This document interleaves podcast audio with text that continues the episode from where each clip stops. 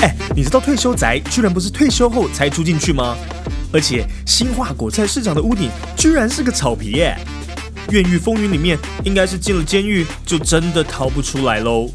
这些最有趣的建筑知识全部都在欢乐 Building，哪有这样讲建筑？让 Jeff 哥还有丽如姐用最奇葩又超专业的方式，通通告诉你。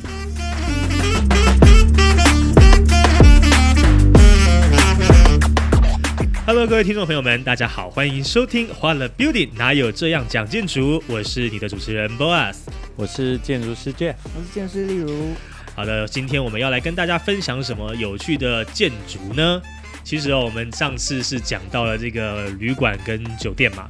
那其实这一次要讲到一个非常不一样，但又有点像的地方，因为住的不是活人，但是他是常住啦，啊，就是我们的博物馆，这个是波尔自己最喜欢去的地方，每一次都被自己的啊 自己的朋友骂，因为去博物馆一待就一个下午。然后大家都要去喝酒或者是去玩的时候，我就在那边博物馆说：“我还没看完。”啊，我希望我们的年轻人都像你一样，很很很很，大家都很不喜欢我。当博物馆像去这个百货公司一样。对，但是每次去博物馆的时候，因为真的都很有很多不同的内容，那有些时候就会像是我们很希望我自己会不会看一看，突然就像博物馆惊魂夜一样哦，这个木乃伊就跳起来跟我说说话，那个翠玉白菜就突然间就是从开始会爬，还还是不要好了，有没有别人？所以今天呢，我们就要借由这个博物馆惊魂夜这个电影，跟我最喜欢的博物馆来跟这个 Jeff 哥还有丽如姐聊聊关于博物馆这个建筑它有什么样有趣或者是特别的地方。博物馆它基本上，我相信它或许也算是像丽如姐之前讲，就是 once of life，就是一生一次，可能只能做一个博物馆的这种。当然不会啦，我觉得 Jeff 哥丽如姐超专业的，就是可能以后台湾的博物馆都会发给你们做规划，对不对？希望。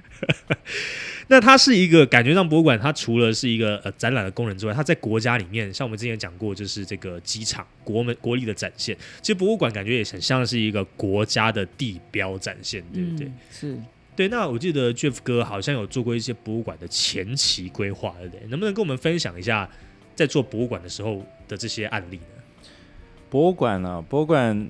对，像你说的，它是一个很重要的文化设施哈。这个文化设施在一个国家里面，如果能够像你一样啊，这个呃周末没有事的时候想到的就是去博物馆买个票泡一个下午哦。我们这个我们这个国家一定充满了希望哈。那这里面就是一个文化深度啊，就是说你这个国家的人他文化素养是什么？他觉得去博物馆就像是去逛市场一样的那种很平常的生活，而不是一个呃只有某一个大展来的时候你才会想到我要去看一下哈。是，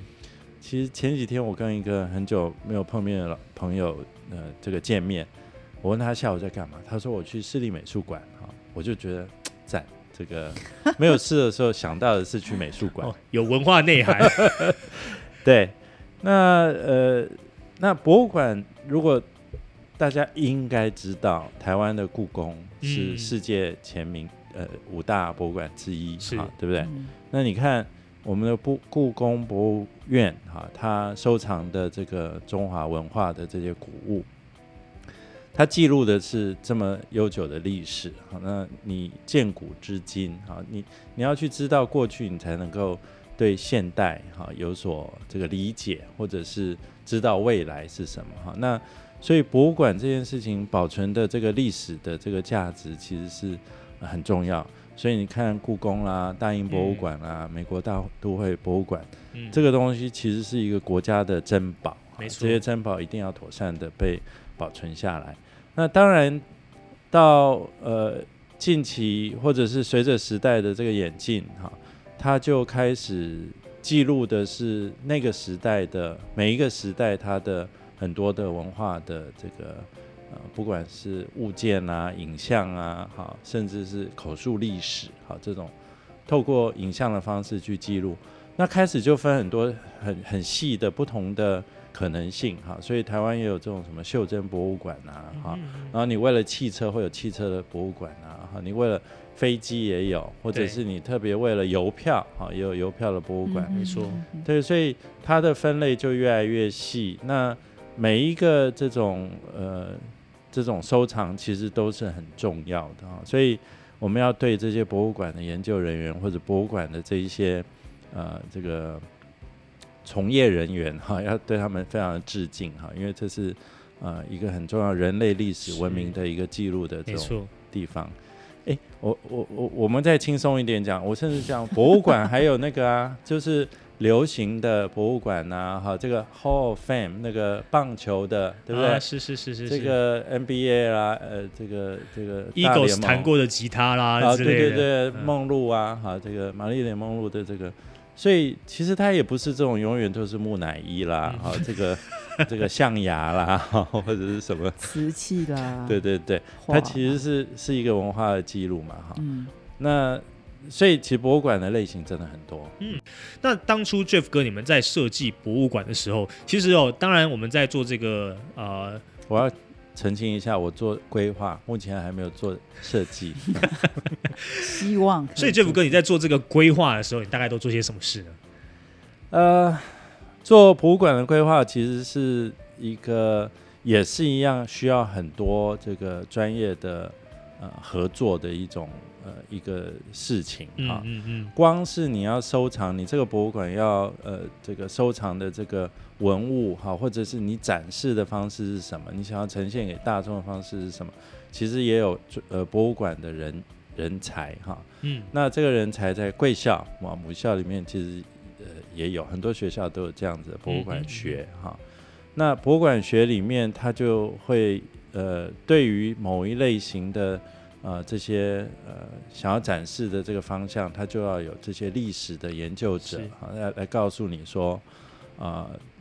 比如说邮票啊，邮票从最早的时候是呃什么样开始，它的故事是什么？你怎么说这个故事啊？那个故事可以用什么方式来呈现？最最古板的就是放一张邮票，玻璃柜里面。对对对，那实在是太无趣了，因为你完全不知道那张。邮票的图案，它的这个背后的故事是什么？为什么一定要找这一个呃题材来做这个邮票？哈，那一定有很多很多的故事。那这个是需要有一个呃从历史研究的角度先去做调查、做研究，把这些资料都收集好。哈，收集好以后，就透过一个呃这个策展，哈。嗯，但是我们在做建筑设计的时候，其实策展还不需要啊。我只是要知道说，哎，我今天要做的是原住民的博物馆，好，我就是要做啊台北的历史的博物馆，啊，还是我要做什么样子的博物馆？那它需要的是什么样子的展示的这个条件啊？比如说这个原住民的博物馆，搞不好它有一个很大的这个一个神木，好，或者是一个很很重要，他们古灵在做。祭典的时候，祖灵，祖灵，对不起，我讲的那个变成是那个 祖灵在做祭典的时候，他的围绕的一些仪式，他要用的一些器具，那这种大大小小的这种状况，以及他这个原住民的这个博物馆跟环境的关系是什么？哈，所以你要先去了解你要做的这个博物馆，它呃主要的收藏的方向是什么？嗯，可能也是跟主题有关系，然后。这博物馆为什么要在这个地方？可能也是会是呃，这个博物馆形成的主因啊。像刚刚 Jeff 提到这个圆明博物馆，就是呃，你可能会去呃了解这个原民文化的起源呐，或是或是在台湾里呃这不同的城市里头，哪一个地方是文呃原民的文化呃，应该说集中比较多的地方，或者是甚至是那个地方的这个呃点。对原民比较有特殊的意义，或者是说它聚集了比较多不同呃原民族的这个位置，其实大概有很多的考量才会设置在，比如说原民国馆为什么不在台北啦，或者是应该在哪里啦？然后在这个地方之后，你就想说，哦，它原民的这些呃可进博物馆的这些文化设施，呃，应该物件，好，甚至是一些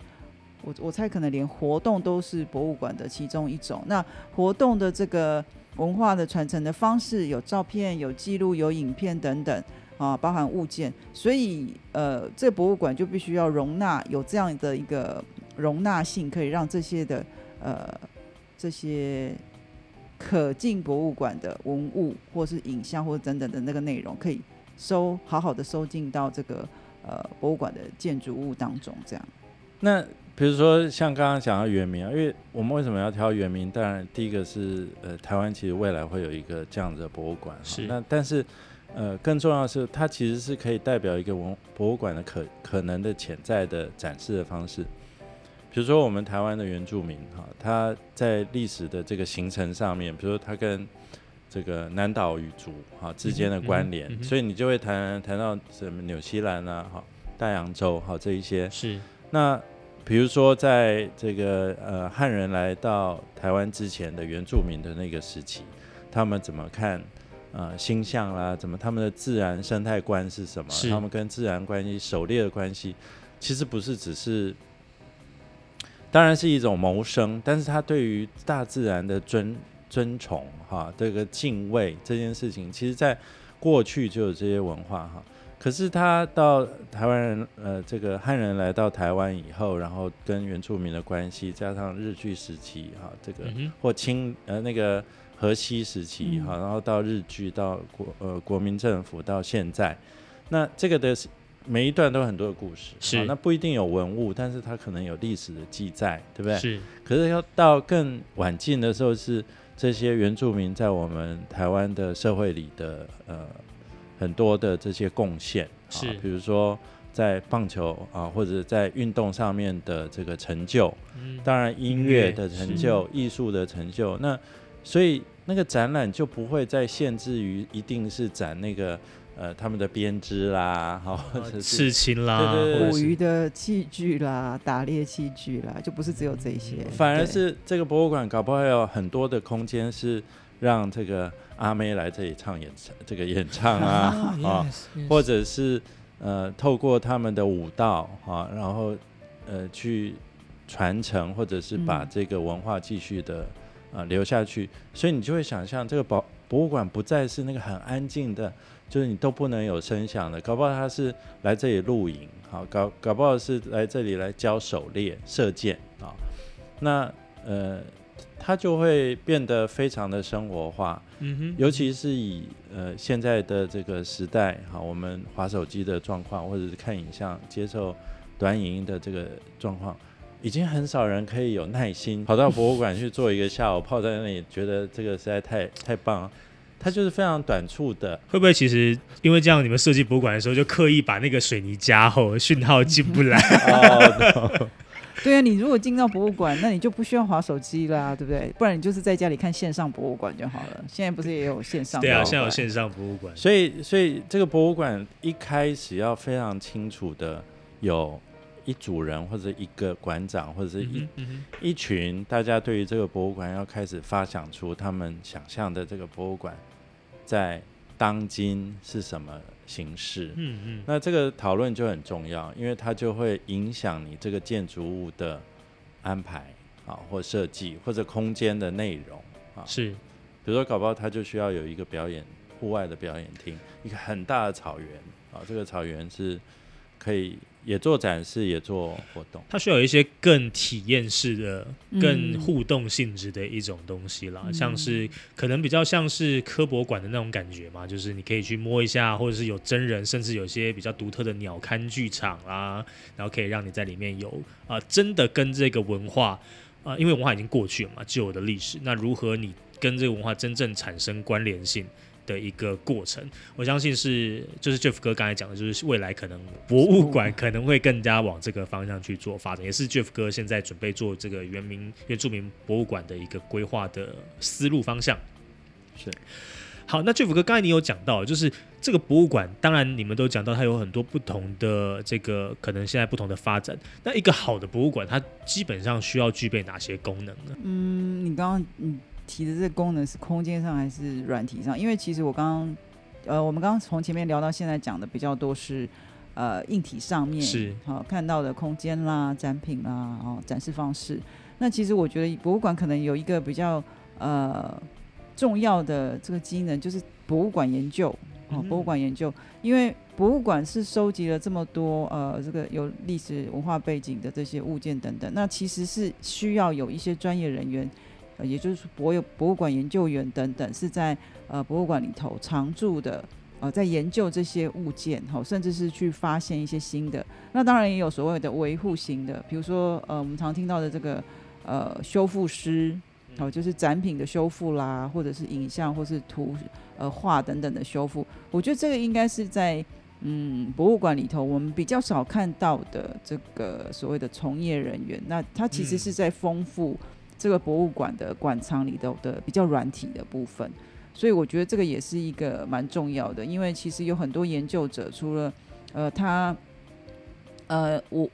我我比较清楚知道，应该就是故宫是有比较多这种研究员在里面的。哦。那其他的几个博物馆，相感觉上是研究员的这个元素是比较少的。那其实我我觉得这个其实是是同等重要的哦，因为那个文物的更新，好，甚至是研究，甚至是呃这些学者研发，或者是这个。呃，跟学校的合作，还有这些呃老师、教授等等的研究的成果，要结合进到这个博物馆里头。我想这一群人呃做的工作是相对是也是很重要的。所以这个大概就是博物馆里面的呃两大功能哈，一个就是呃典藏哈，一个叫研究。那这两个其实是扣在一起的哈。呃，我们平常去博物馆的时候，那个博物馆惊魂夜里面看到，就是在那个展场里面。所以一个博物馆可能六到九个厅，哈，不一定有大有小。然后，呃，这个搞不好罗浮宫都不止，哈。嗯。他那个就一个一个厅一个厅一直走过去。那但是一样，它还是有一个所谓后勤，然后后勤就是所谓的这个典藏，哈，典藏空间要藏什么？其实。哦，我们的故宫不是有谣言吗？啊，不是，叫传说吧，哈，都市传说说，反正我们那个故宫后山里面就一堆山洞啊，然后所有的那个那个藏品都藏在里面哈。那所以这个藏品的这个典藏空间很重要，就是它需要呃恒温恒湿哈，然后要非常好的这个消防安全的这个措施哈。那山洞应该不太好。对啊，我们早期是觉得 那搞不好，我不晓得，因为那很久了，所以现在是怎么样，我们知道，或者它只是一个传说。那呃，对，那所以这个光是它的消防的做法就不一样哈。嗯，这消防在灭火的同时，不能够损害到这些原来的珍贵的藏品，可能碰到水就完蛋了。你看，可能对啊，你 你会用洒水吗？千万不行。对啊，那个一一一洒了还得了？所以它会有特殊的这个消防的这个呃，然后它对这个所谓我们平常一般这个火警的这个警报的敏感度也会更高。哦，真的有有，因为它不会跑，而且又是很贵重的东西。因为我们人听到这消防警报，我们会跑，但是它不会跑，它就它就待在那里。所以这个敏感度要设定的更高，让他让他可以真提早警觉，说哎有状况发生这样。所以在规划的时候，像我们之前有讲到一集是火警发生的时候，主要是让你有反应时间。但回到这个博物馆来讲的话，可能 就是不会反应。对，可能就是更严格了，就是基本上要不太。让它不太容易发生的这种设计哦。其实是博物馆经文也没有，但是我印象中哪一个电影里面曾经有呃类似的情节啊，就是火灾的时候，它其实是跟空气有关，它不是靠洒水去灭火，它是把那个会助燃的这种空气空气把它抽掉。所以对人是很可怕，因为它就是你人需要的氧气，它可能就没有。是，所以对，但是也不只是这样，因为现在消防这个警报的设备跟那个呃蛮多元的，所以它也会依据这个产品的库房的条件不同去做不同的配置。嗯，呃，第一个就是安全，我们刚刚讲这些哈，地震啊、火灾啦、水灾啦，要怎么样做最好的防护啊？那再来就是它这个藏品哈。在这个运送的过程，是好，比如说我今天去把我的翠玉白菜送出去英国大英博物馆展展回来，哈，那我怎么样透过或者我去买了一批的文物进来，哈，所以他要怎么样进到这个 loading 哈，呃，那个 unload 就是装卸货的位置。然后这个时候，他铁门就要拉下来。你看那个警备要多么的这个森严嘛，哈，不要被抢走了。电影也常演啊，哈，中间就有人大到，对 对对，然后透过这个红外线的那个，好，那再来就是卸货以后，它一定有一个等待区，因为它一大批的这个货进来，它也许需要很多的时间去清点，然后去验那个验收哈，然后所以他没有办法一下就这样送进去，像送冰箱一样哈，他就是一一项一项点，所以他要有一个呃等待区，那个等待区就已经开始要针对这个温湿度就要开始注意了哈。然后等到进去以后，他可能又要开箱，开箱以后要开始检查有没有破损，一块一块，每一个展品都开始要经过这些研究人员，哈，他们就要开始一项一项的仔细的清点，哈，然后检视，然后才送进各个那个啊典藏架啊。那那个典藏架又有各式各样，有的是适合放在架子上的，有的是要用抽屉装的，有的是要恒温恒湿更对那个叫什么更珍贵的、好珍惜的这种文物，所以每一个的那个等级都不一样。我记得那个时候我们朋友在做这个博物馆的这个故宫南院，哈，他们那个从德国订回来的那个那叫什么？呃。典藏的这个柜柜子柜体恒温恒湿，我记得一个就是大概两百五十万之类，很大啊，对，很贵很贵很贵。那不是很大，是很贵，很贵，就是很贵了。所以去去博物馆也不见得要偷文物啦，说实话。偷那个回来干嘛？偷那个回来放红酒吗？不过这种典藏空间，我们啊问一个很很很白痴的问题好了，应该没有红外线，对不对？它一定有侦那个叫侦测，呃，有它一定的，所以真的有机会有了。我猜没有了，一定的没有。我觉得它应该有一定的防盗系统，是哪一种系统我们不是很确定。对，所以听起来听起来好像就很厉害，就感觉像是因为这个这个中西方应该都有啦，这个。啊，不要说大英博物馆或罗浮宫那种感觉了，那种就是有有红外线设备，不意外，说他因为他们有怪盗基德嘛。那你说华人的话怎么办呢？华人还有一个楚留香嘛，那个时候。天啊，你居然知道？对不对？开玩笑。所以楚留香那个时候也是说要去偷某些东西，也是要这个用轻功过那个绳子感应的。所以我在想说，我没有去过库房啊，所以不知道库房的防盗是不是真的那么屌，还是这个其实设计师不会知道。呃，会哦，理量会知道，是会知道的，对对，因为要装啊。当然，这个是也是一样，要跟这个博物馆的团队呃去了解，说他们在这个类型，比如说这个特别的这个库房里头，需要有什么样的呃安全措施啊、保温措施啦、保湿措施啦、消防措施啦，其实可能会因应不同的这个展品的性质，然后去呃做不同的反应，这样子。好，然后再典藏，对不对？我们刚刚讲完，它都进到那个，然后，呃，它大概中间呢，就会一定有一个区域，全部都是那种叫修复的这个区域啊。那那个修复区域有点像我们的实验室，它就是一些桌子，或是工作室，对，工作室像桌子这样。那有一些是文物，比如说那个国画啦，哈，你要把它摊开，它够大，然后他们就会。就是它就是从上面拉，它它有一些，比如说在要吸灰尘啊，嗯，或者要清灰尘的，或者什么，呃，各式各样的这种小化学，对对对，就像对刷木乃伊的，就反正为什么一直讲木乃伊？它不用刷，你刷它就没有了，就散。不。你这样讲，我比较想到的是，我们之前去呃加拿大 Alberta 那个恐龙博物馆啊，对对，那很赞。他们这个恐恐龙博物馆刷化石，对对对，就是就是在刷化石。他们这他们这个呃研究员，哎，他们其实做的蛮好的，就是。为了让小朋友可以看到研究员如何的在研究化石，他们的化石工作室是用玻璃窗哦做起来的。那小朋友在外面看到他们在工作的同时，他们在外面的这个区域也做了一个这个类似工作台，可以让小朋友。那他们当然也有这个解说员跟研究员就在现场，然后就带着小朋友说：呃，我们怎么呃去清理化石，然后怎么拿不同的刷子去把。这个化石清理干净，然后看到什么东西要特别注意，要下手要轻一点。好，然后我觉得这个是蛮好的一种，这个叫互动的展示方式，就是里头你可以看到真正研究员的工作的状态，然后外面你也可以让这个小朋友可以亲手去做一些，当然他们刷的不是真的化石哦，就是呃模仿他们的动作，或是用这个方式去学习。呃这个研究恐龙跟化石的这个研究员，他们的工作是什么？他同时就除了了解化石的这个重要性、恐龙的这个特色之外，他同时也了解到这个研究员的工作是什么。所以他们同时就呃让小朋友接触到这个职业的工作形态，跟他想要做的事情。我觉得这也是个蛮好的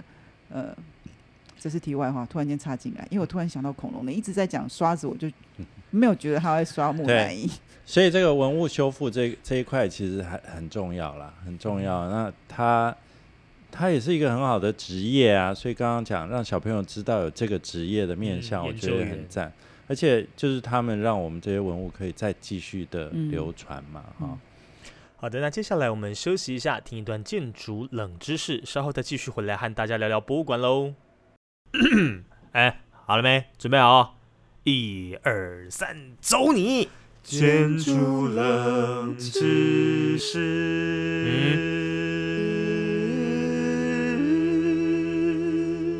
嗯。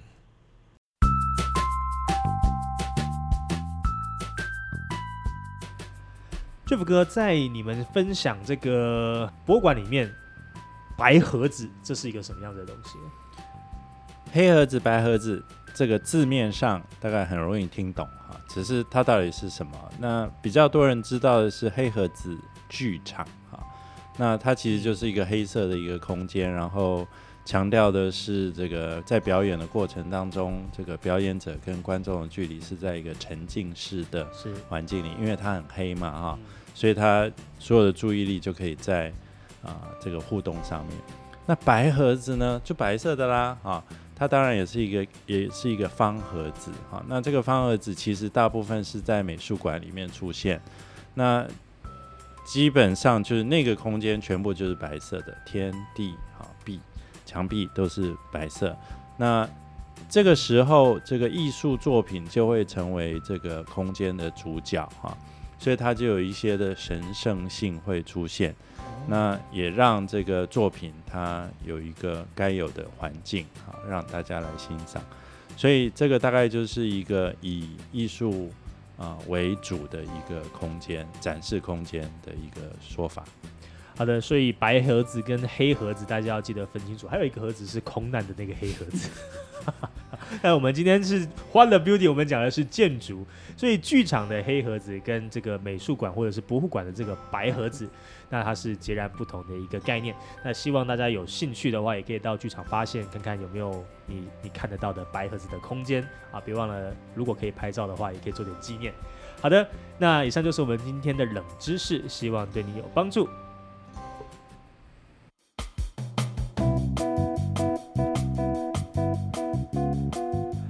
好了，各位听众朋友们，欢迎回到欢乐 Building。那我们继续来聊聊关于博物馆里面的建筑设计有哪一些特点喽。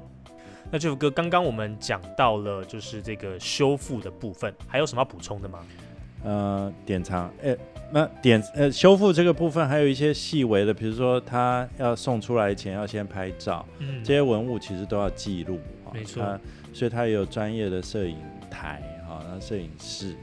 那。呃，也许大概就是这样的状况，我们现在数位的典藏就可以做得越来越好啊。所以所有这些文物其实已经透过数位的方式，用不一样的方式来呈现，那就是归功于这些研究人员在做三 D 扫描啊之类这种。对对，而且我觉得好像，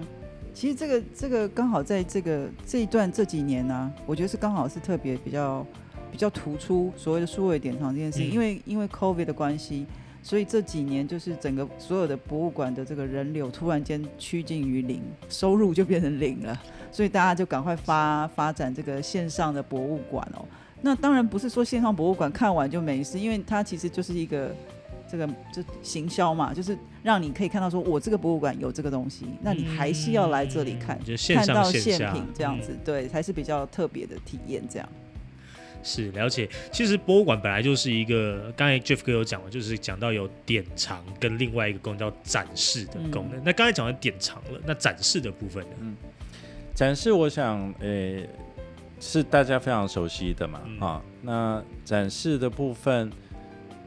我我要先讲，刚刚刚刚那个话题，先把它再讲完。就是展示有一部分现在是要叫做开放式库房哈，嗯，就是说呃库房因为实在是展品太多了，那对，它常常就是因为常态展的常设展，通常就是有时候三年才换一次哈，就是我们进去一定看得到的。那特展有的时候是把一些特别的主题呃主题哈，这个都是研究人员跟策展人员去讨论说。啊，也许今年我们要来做一一一一档是讲生态的哈，那我就可以透过生态的方式来做。那问题是，有时候你展不完，因为比如说，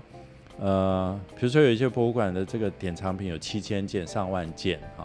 这种都像少的哈。那如果这个故宫一定是更不止哈。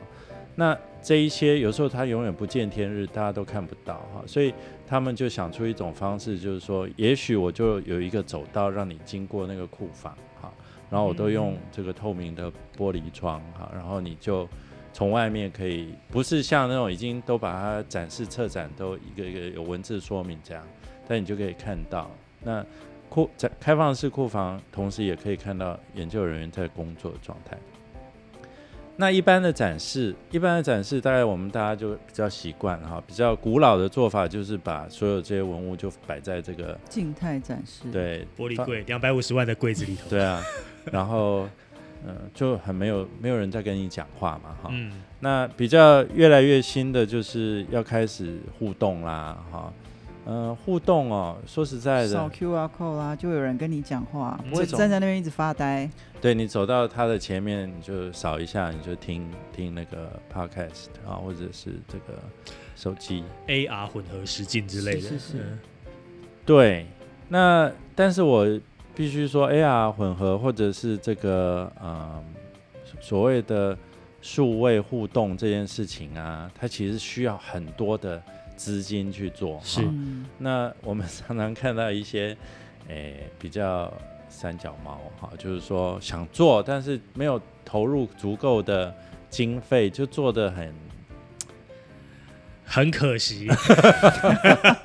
我都会觉得，哎，何何不把这五个动画变成一个，然后把它做的很赞这样啊？因为说实在，我当然不能怪这个博物馆哈，因为这个经费这件事情真的是。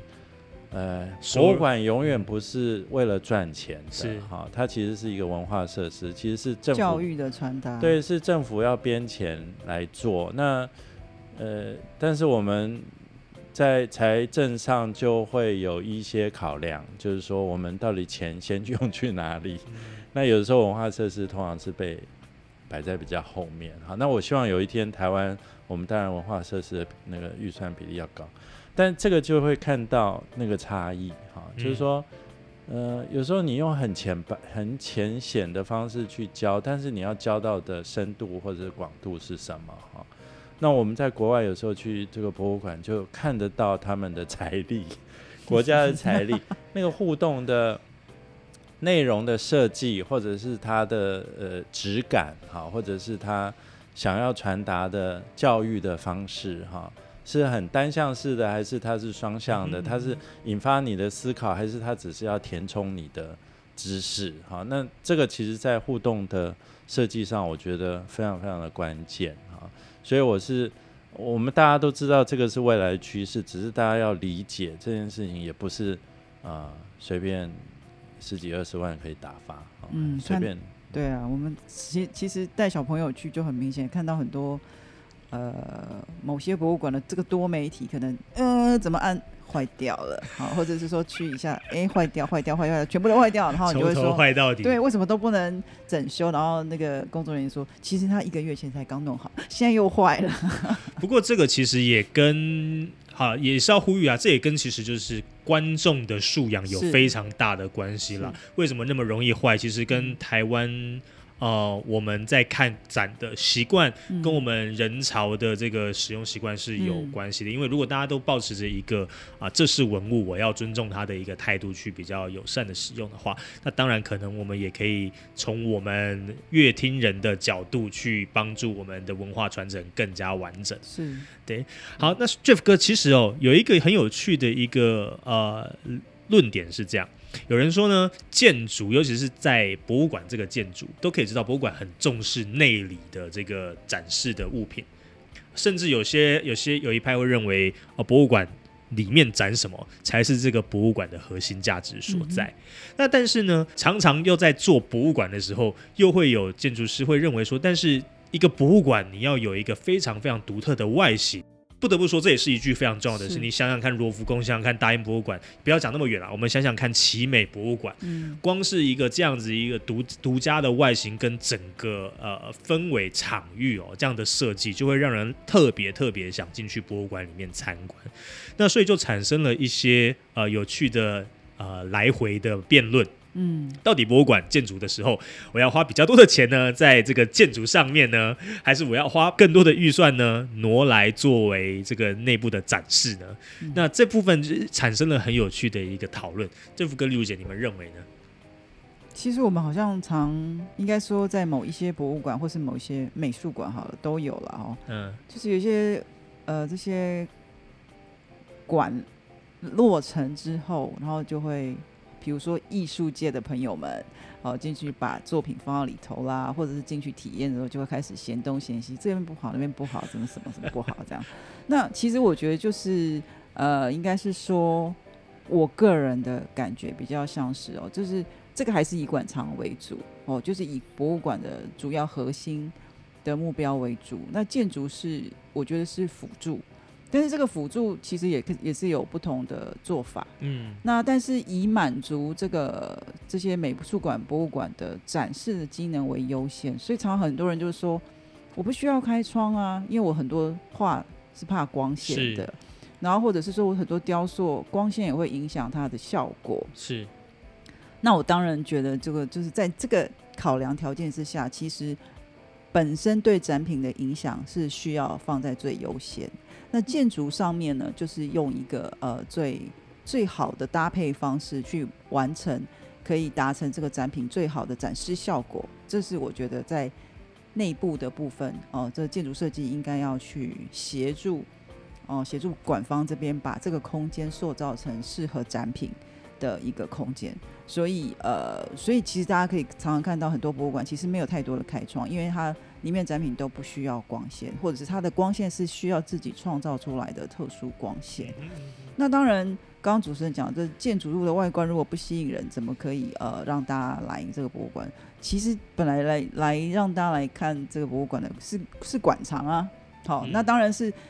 建筑物是加分，对我觉得是加分。那当然，它可以也有一点特色哦，让让大家吸引呃吸引大家一起来观赏。但我觉得主要还是馆藏哦，因为嗯，可能我已经麻痹了，所以我去看比如说大英博物馆的时候，其实我不太看房子哦，那就是主主要是我要我要确定我自己有看到哪一个展品，我才能够离开。那可能相对的另外一个讲到的就是说，或许博物馆的公共空间，好，现在有很多。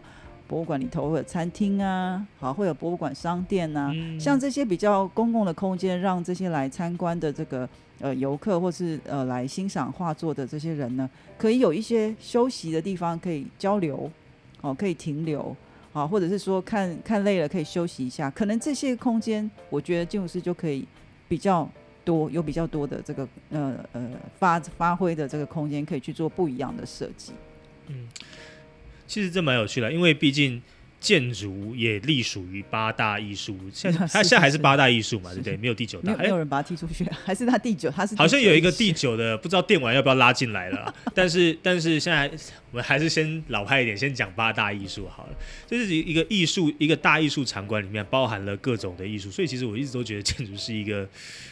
很特，因为它又要它又有很多的妥协性，因为艺术很多时候很强调。个人的，是。个人的比较比较主观，比较在乎于个人的感受，但是建筑 建筑师好像就比较，嗯，没办法那么，那那倒也不是哦，哦，真的吗？来，没有其实刚刚那个题目呢，在讲的是这个，我们随便举，也有一些这个建筑是非常的，这个叫什么，声音很大，声量很大，啊，比如说。法兰克盖瑞，Frank Gehry，你要念这样的中文吗？他就是一个呃，他的建筑就是一个雕塑，对他就是这个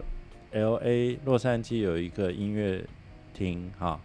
就是所有的房子都转来转去，转来转去啊，没有一没有一道墙是直的啊，嗯然后外墙就是用金属板去做的，这个闪闪亮亮。嗯那他在毕尔包哈有一个类似，它其实这个风格的建筑物已经到很多地方哈。那这一些这个建筑就是强调建筑师的个人主义啊，嗯啊，因为他只要看到他就知道哦，这一定是我们法兰克先生的这个这个作品哈。所以毕尔包里面到底是展什么？这我真的不知道。但是大家就记得那个建筑物哈，它是 Guggenheim 的分馆嘛？对对，那就是哦 Guggenheim 系列的他到这个到处都去改。那比如说这个呃，另外有一个犹太纪念馆哈，那嗯有一个建筑师 l b e r s k i n 哈，他的这个作品当然也是歪歪斜斜一堆哈，然后当然他他里面的这个呃企图是很清楚，他就是说我要做把这个犹太人在当时所受的苦嗯哼难。嗯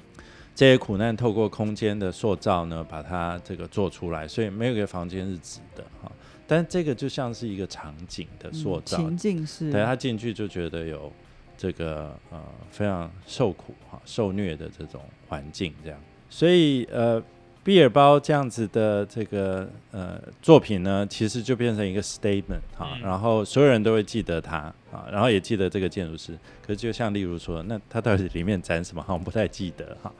但是它就变成一个很重要的地标啊啊，嗯所以你今天到不管到哪一个城市，你想我一定要去看。我记得上次在电视看到那个哈，因为你记得它外面的样子，你不一定知道它里面展什么哈。那可是第二个就是说，那室内呢，我可不可以外面做的很绚丽哈？你总不能华而不实。所谓不实，就是里面根本没什么东西好展，然后来到这里看了一个房子，觉得啊里面怎么没有东西哈？所以里面就变成是可不可以是很没有个人色彩哈？它是一个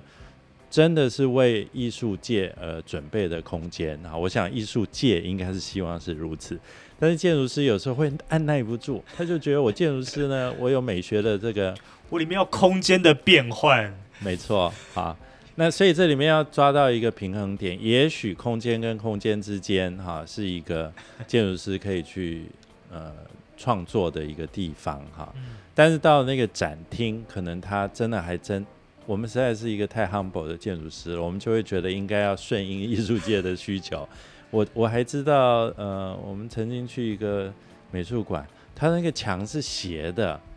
那你说要怎么展那个画？地心引力，你总不能挂着斜斜的，那怎么观看？听起来有点危险。对啊，你看那个那个画家会不会要从坟墓爬出来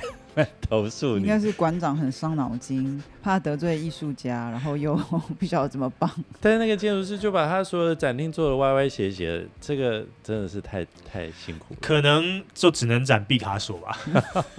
毕卡索可能也不愿意他这样哦，搞不好他愿意。对啊，因为是一个个抽象的概念。是一个不过这样扭曲的。就这样就会限缩你可以展的展品是，哦，就是变成说要特定的特定的场所才能展特定的展品。那对博物馆来讲可能会是个压力，因为它没有办法替换太多的这个展品哦，嗯或者是吸引到不同的这个爱好者。对所以呃，但是我也看过很厉害的建筑师哈，他即便是做一个白盒子哈，或者是一个盒子嗯，的室内空间，他也可以把尺寸抓得很漂亮哈，高度啦，或者有一些天光洒下来。当然，那个天光会不会影响它展示的方式哈？这个我觉得都呃都还要跟这个博物馆做讨论哈。另外一个，如果说他真的想要做，刚好这个展品很适合歪斜的这个墙面，那就是在做策展的时候，用室内装修的方式哈，去把那个展件做出来，那也是一种方式。所以这些展示的这个空间其实是需要比较多的弹性，哈，应该让说比较专业的策展人员来做规划。那 Jeff 哥，你们在设计，或者是你有没有知道有什么样子的这样子一个博物馆，它在不管是建筑啦，还是设，或者你在初期设计的时候，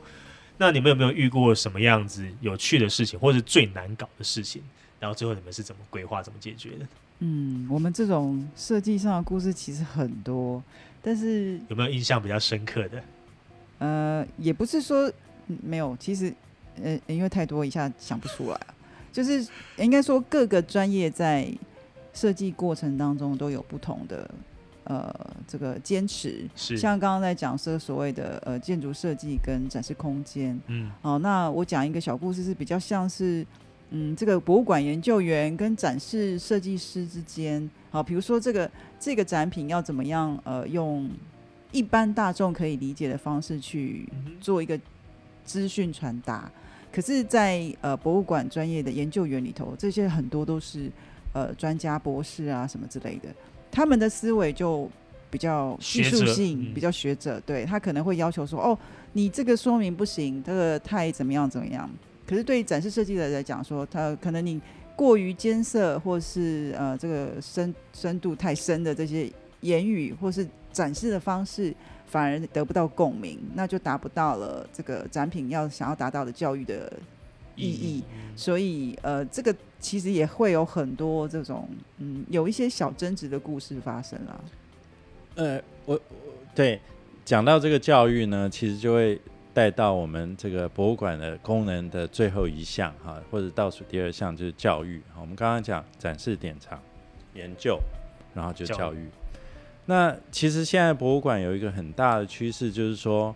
他们大家已经意识到传统的这种呃一资讯的传达要被改变啊，所以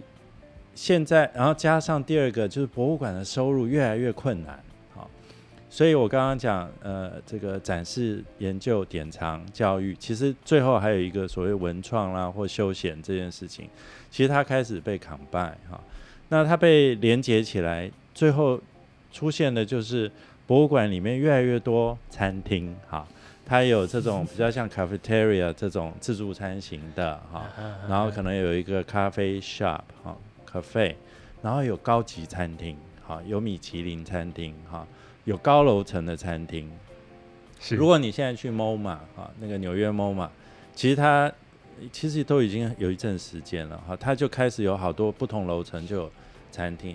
就像逛百货公司一样，逛一逛，你到三楼就有一个咖啡厅在那样，逛到顶楼有一个高级餐厅，然后他就开始要对外面去啊，比如说租借，好，比如说你们公司有一个。这个年度的这个大的跟 client 跟业主要有一些这个 event 哈，你就可以来租这里呀哈。那比如说像那个美国不是大都会博物馆有一个很重要的 gala，就是那个那个女明星们大家都穿的非常装扮的非常怪异哈的这个呃宴会哈，就在博物馆里面办哈，或者是你有一些新品的发表，你也可以在那里办那。这个都是收入来源。那同时，这些也让一些人可以因为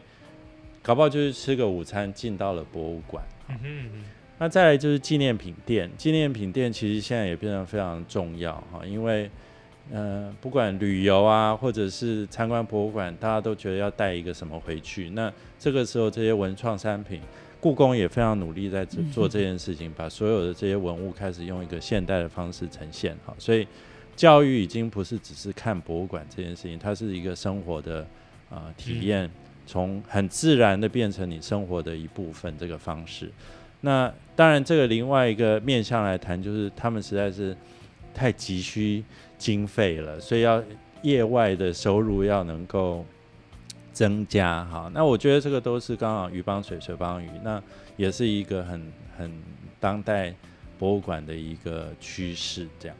所以其实也是真的是希望大家可以真的是在不管是呃知道这是一个文化的传承，那这文化的传承它不只是像是需要 Jeff 哥或者是丽如姐这样的建筑师去做规划整个博物馆，也不只像是这些学者们、研究员们去研究这些东西，更多的其实是所有的群众，我们愿意花我们的啊时间、心力跟我们的金钱去帮助这件事情，它是能够。啊，更加的让成为我们生命当生活当中的一部分。大家如果都重视这个文化的时候，那它这个文化就有啊更长远的存在性，就更容易被保存的下来。好，那这就是我们今天的欢乐 Building，哪有这样讲建筑来跟大家分享关于博物馆哦一个知识精华的所在啊。那也感谢我们的 Jeff 哥还有丽如姐，我是你的主持人 Boss，我是建筑师 Jeff，我是建筑师丽如，希望你会喜欢今天的节目，我们下周再见，拜拜